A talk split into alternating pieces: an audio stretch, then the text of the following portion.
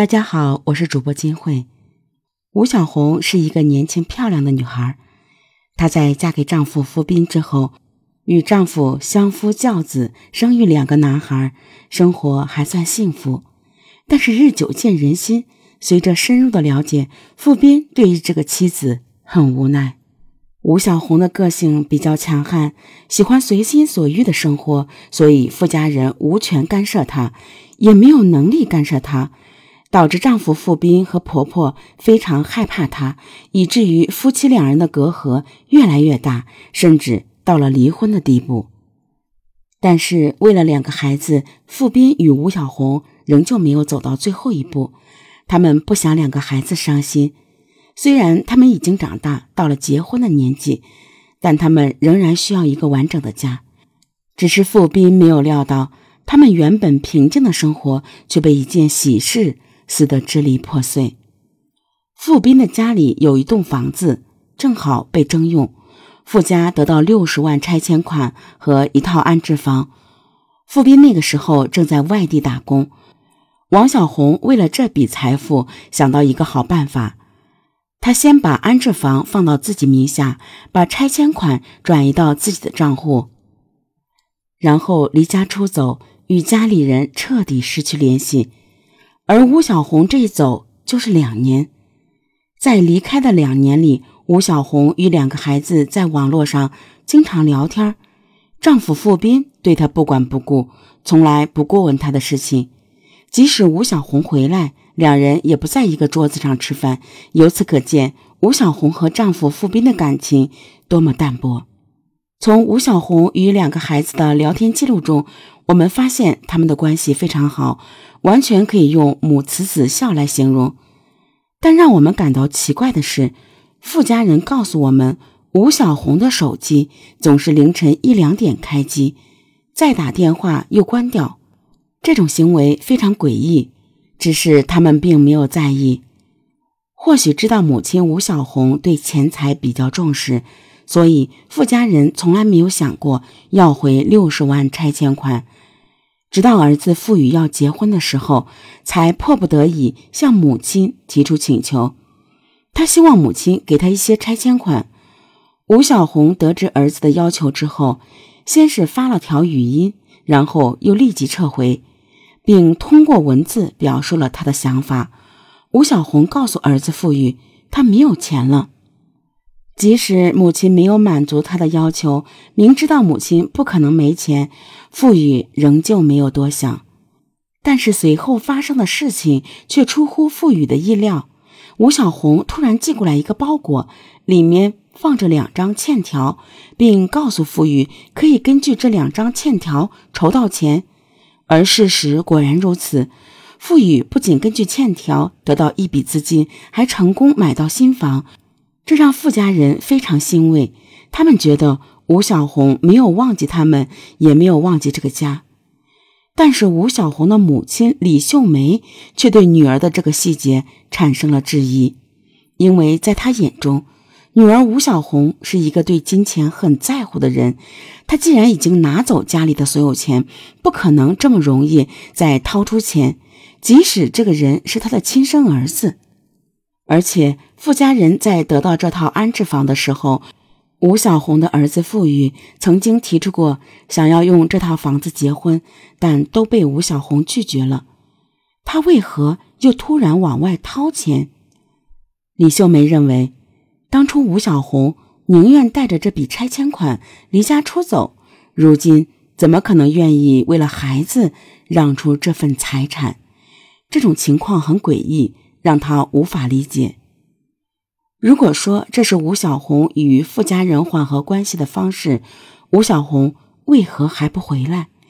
带着这样的疑问，李秀梅最终选择报案。然而，当我们试图联络吴小红的时候，她却失去了音讯，手机关机，发信息不回，这让我们始料未及。吴小红失踪的时间并不算短，可是令我们感到奇怪的是，吴小红的丈夫傅斌和两个孩子在这段时间里，没有一个人对吴小红的失踪感到怀疑，而是等了将近两年之后，吴小红的母亲李秀梅才发觉不对劲，决定报案，希望彻查女儿的下落。那么，吴小红的失踪究竟是否与傅家人有关？吴小红又到底去了哪里？根据多方调查，我们发现吴小红的丈夫付斌这段时间都在外面打工，而且为人胆小怕事。吴小红离家出走的时候，他正在外地打工，所以付斌与吴小红的失踪关系不大，不可能做出伤害吴小红的事情。于是，我们决定从吴小红的账户明细下手。幸运的是，调查很快有了眉目。吴小红存入的拆迁款全部被打入一个叫张锦泉的人的账户里。这个人是谁？他不是别人，而是吴小红背着傅斌在外面与他一起生活的第三者。吴小红与丈夫傅斌曾在成都打工，并在这个期间认识陌生男子张锦泉。尽管他比张锦泉大六岁，但两人互生好感，很快发展成了婚外情。从这笔转账记录可以看出，吴小红带着六十万拆迁款离家出走之后。正是与张锦泉在一起。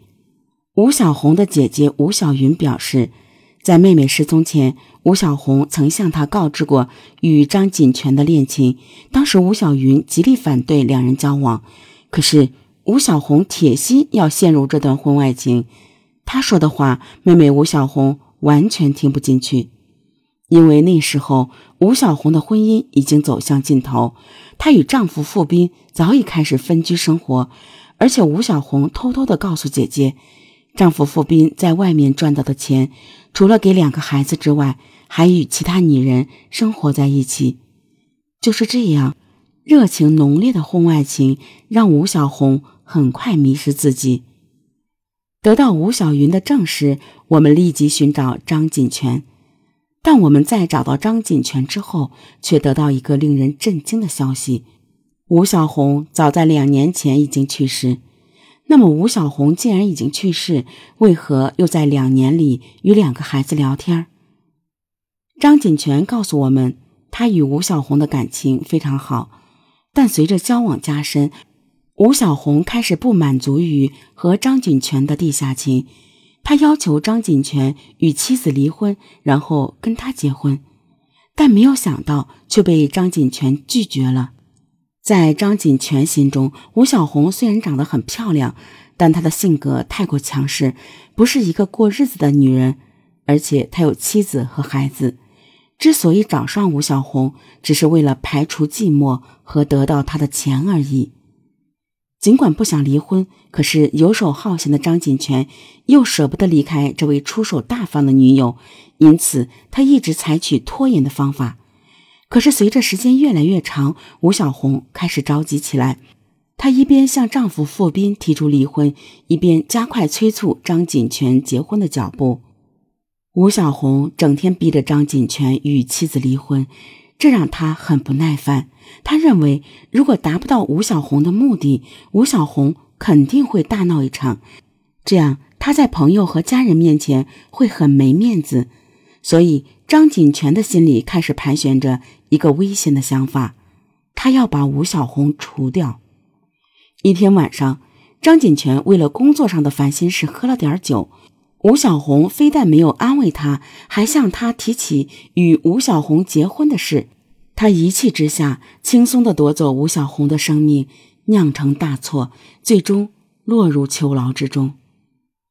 夺走吴小红的生命之后，张锦泉从吴小红的包里拿走银行卡，把吴小红卡里剩余的三十多万转入自己的账户，然后又找到一个打井队。